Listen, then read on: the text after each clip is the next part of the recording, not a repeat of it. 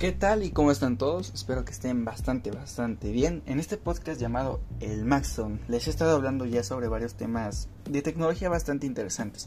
Ya les hablé sobre la inteligencia artificial y también ya les hablé, ya les hablé sobre Apple y cómo ha estado desde su existencia prácticamente.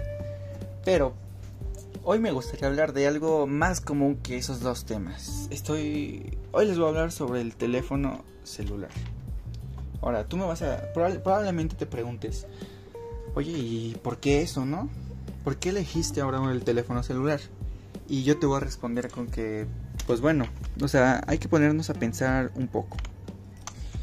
Este teléfono, el celular que vemos pues a diario prácticamente y lo ocupamos para todo, pues cada vez se convierte más en una necesidad, porque si tú quieres tomar una foto, ahí está el teléfono. Si tú quieres, no sé, escribir algo, ahí tienes el teléfono. Si quieres mandar mensajes, ahí está el teléfono. O sea, prácticamente muchísimas cosas las puedes hacer ahí.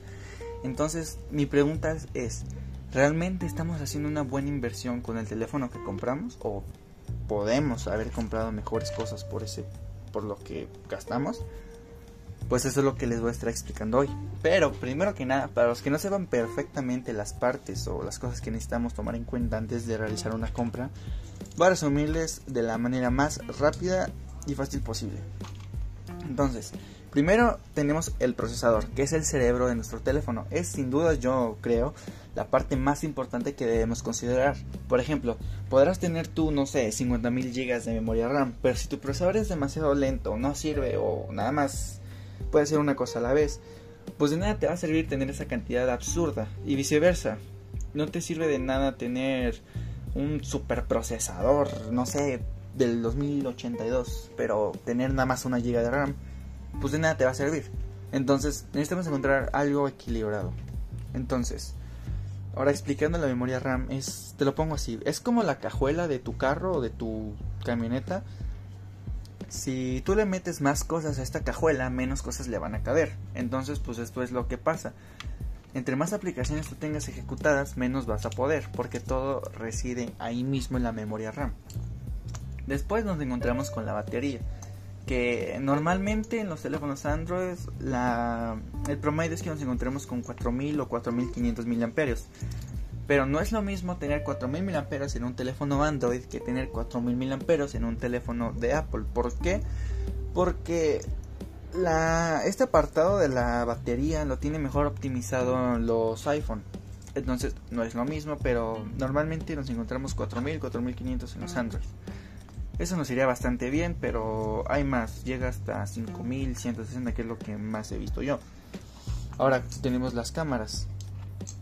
Eh, es habitual encontrar en un gama media encontrar 48 megapíxeles o 64, pero también en la gama alta nos encontramos como unos 108 megapíxeles, que esto es lo que es pues como el tamaño de la imagen, pues. Después nos encontramos con la pantalla. Es cada vez más normal ver teléfonos gama media de 4 mil, 5 mil pesos mexicanos, 200 euros, 200 dólares, bueno, más es casi lo mismo es más común ver de ese precio una con pantallas AMOLED que son de mejor calidad que las IPS. Se ven mejor los colores y se puede decir que esto ya va más por gusto personal, pero muchísima gente cataloga las AMOLED como algo muchísimo mejor que las IPS. Entonces, pues, pues por, por ahí va la cosa. Entonces, esto es lo más esencial que tenemos que considerar en un teléfono. Ahora, dicho esto, sería bastante fácil que yo llegue y te diga, ¿sabes qué? El teléfono perfecto es el más caro de cada marca.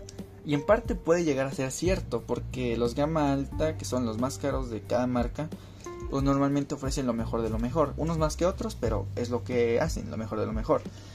Pero yo creo que este término del celular perfecto queda mejor con un teléfono que cumpla nuestras expectativas y necesidades.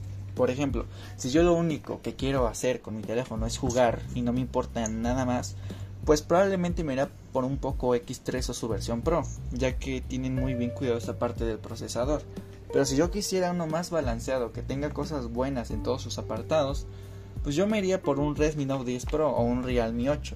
Pero bueno, esas serían mis opciones. Pero aquí va todo lo más importante. Al momento de elegir uno, lo que tenemos que tener más, más presente es el presupuesto. Si yo quisiera gastarme más de 5 mil pesos o menos de 6 mil, los Redmi Note 9, Poco X3, el Redmi Note 10, el Realme 8, pues yo creo que sería la opción más fuerte porque al menos por ahora son los que mejor relación calidad-precio nos ofrecen. Mi recomendación sería que cada uno por su cuenta investigue antes de realizar una compra y esto queda para todo.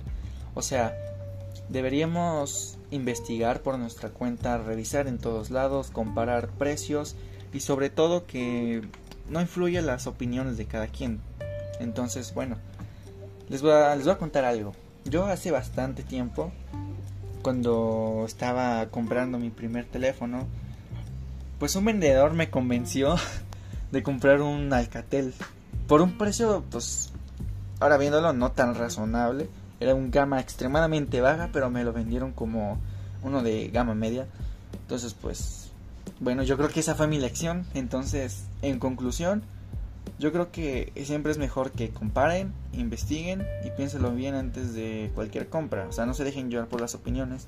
Siempre tengan ustedes mismos su criterio. Y sin nada más, pues es todo lo que les quería decir en este podcast sigan por aquí ya que pues les seguiré hablando sobre más temas interesantes de tecnología y nos vemos.